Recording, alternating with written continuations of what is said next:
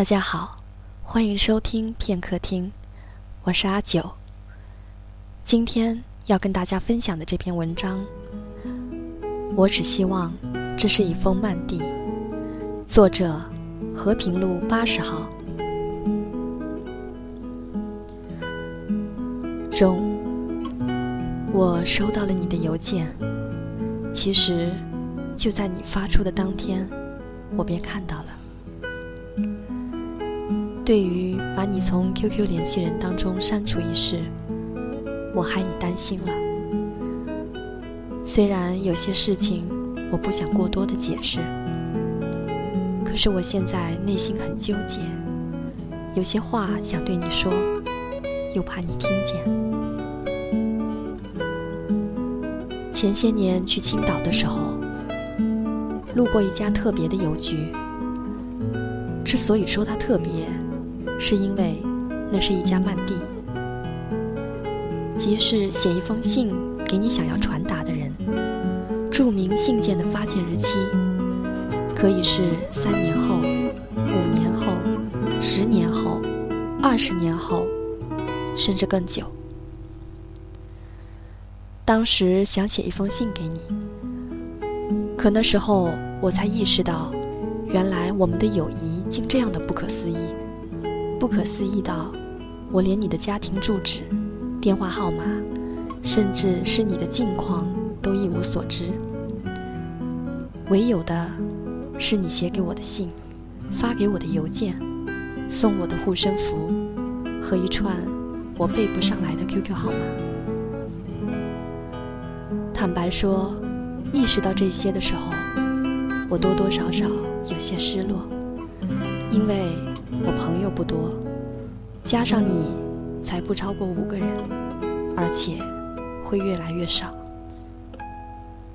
其实，我们有些相似，某些话不愿多说，不过多解释，仅是在对方的状态上，默默地观察着彼此的近况，看到对方一切安好足矣。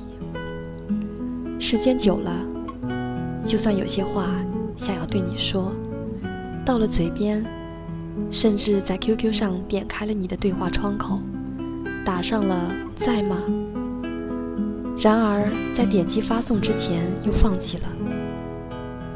有时候觉得“朋友”二字反而成了我们两个人之间的枷锁，因为有些苦水，我可以毫无顾忌地吐给陌生人，却不忍说给你。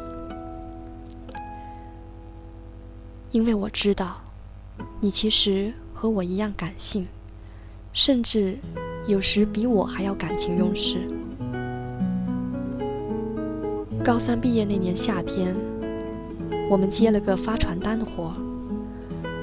中午累了，坐在泉城广场歇息时，我向你聊起了我小时候的事。后来，发现你眼睛居然湿润了。我便没有再说下去。其实，我们这个年纪，生活中大都不会太顺遂。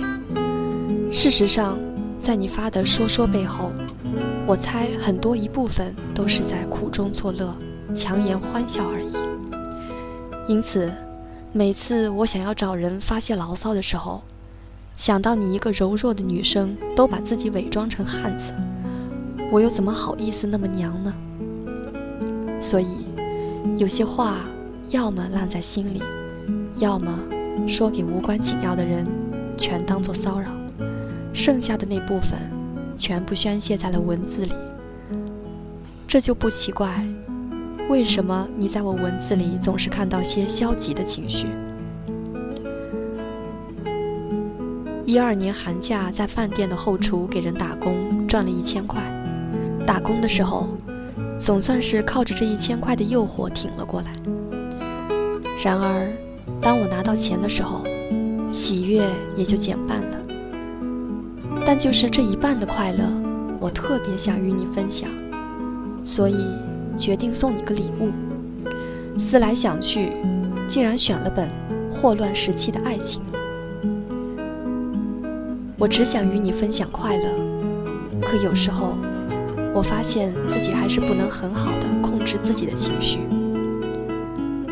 就像我现在给你写的这封信一样，想写又不想写，因为我知道我们做不到心有灵犀。有些话我不说，你就真的不会问；你不会问，我便不会解释；我不解释，你也许永远不会懂。所以。我还是在万般纠结中写了这封信，但我希望这是一封慢递，希望慢到你刚好了解，便忘了自己是如何了解的，可以吗？其实这次删掉你的 QQ 是我故意为之，因为早在很久以前我就决定，大学毕业以后便不再用 QQ 这个东西。毕竟，QQ 对我来说已经没有太大的意义。上面没几个朋友，联系人名单里的那些人大都不会说话，他们也只是空有联系人的名号而已。而我有你的电话，你也有我的。就像在之前你评论我写的日志时，我给你回复的那句话一样，我不知道当时那几句话。有没有让你产生误会？其实我的意思是，我们只要想见面，仅需一个电话就可以出来一起散步、聊天，甚至只是坐着各自发呆，一句话也不说。所以，我才回了你一句：既然能用其他的方式了解我，又何必相信我写的文字呢？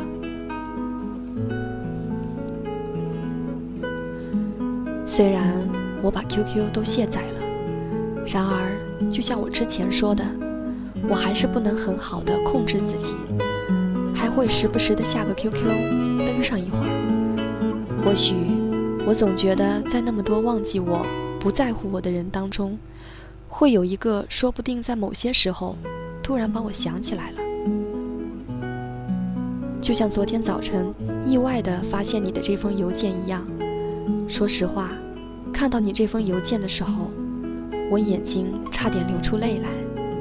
不过，最后我忍住了。我的意思是，你让我感动了。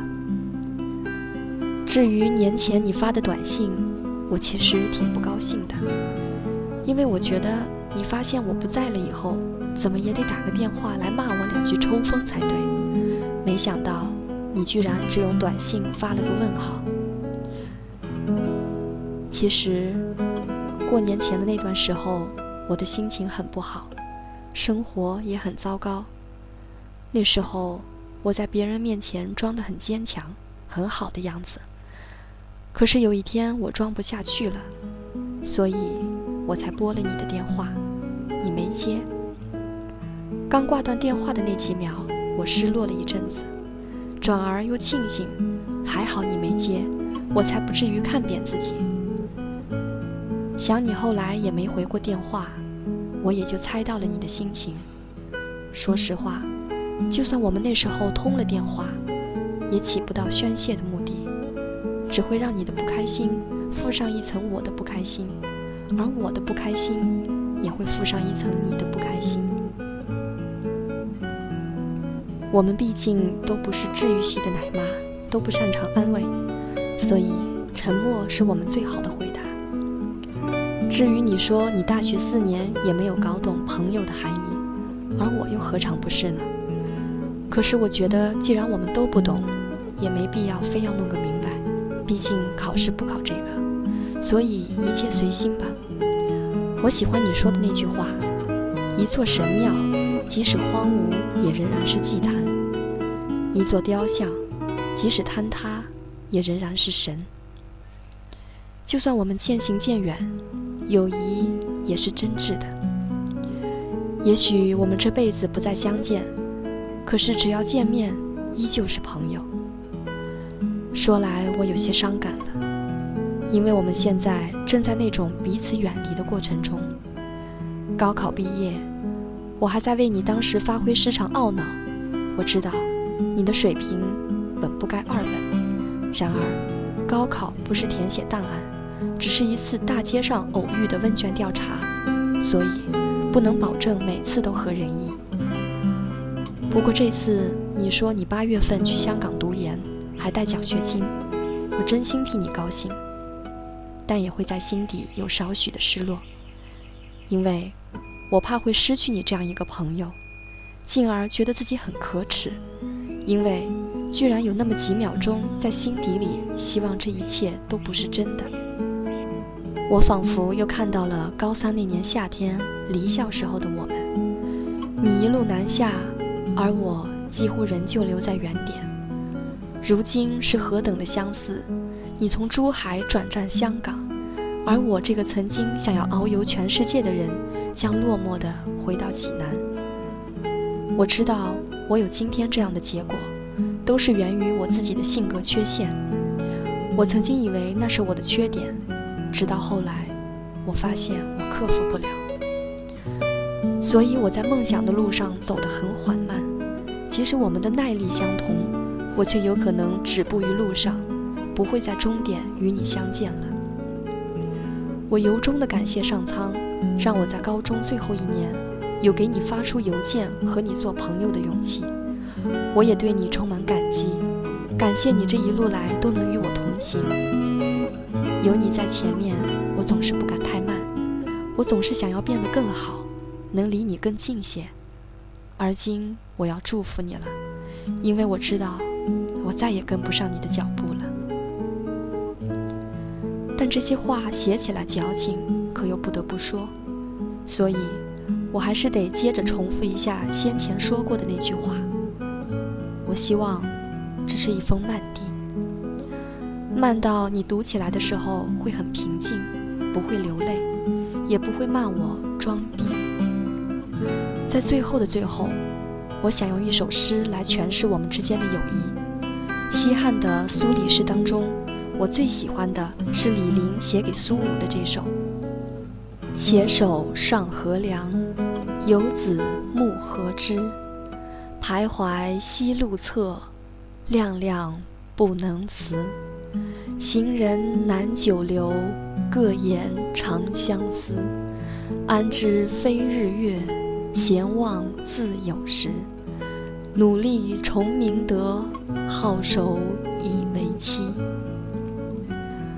之所以喜欢这首，是因为有好几次我都幻想过与你在一起散步的画面来着，携手上河梁。如今你要去香港了，所以这封终将迟到的邮件算是与你道别。既然道别，从携手开始写起。也不会太伤感，不是吗？愿你努力崇明德，学有所成，回来让我瞧瞧。至于见面的时间，我想我们都不确定，那么就好守以为期吧。然而，我一直有个困惑困扰了我许久。你说，男女之间会有单纯的友谊吗？我总是拿捏不好这其中的界限。或者说，这根本没有界限，所以我又觉得上面那首诗送你不合适，就自己写了一首《水调歌头·对红颜》。昨日晚来信，书我未愁眠。音容宛若跟前，心事两重天。一语流云独看，二语海江归远，三语怕流年。不见杜兴汉，府下有阴泉。山无水，琴无曲，复空闲。情难自问，苏里何不对红颜？欲上河梁携手，又恐佳人决断，唯有羡天仙。生笔出浅句，又是转寒暄。这些其实也本不该对你说的，所以，我只希望这是一封慢递，愿一切安好。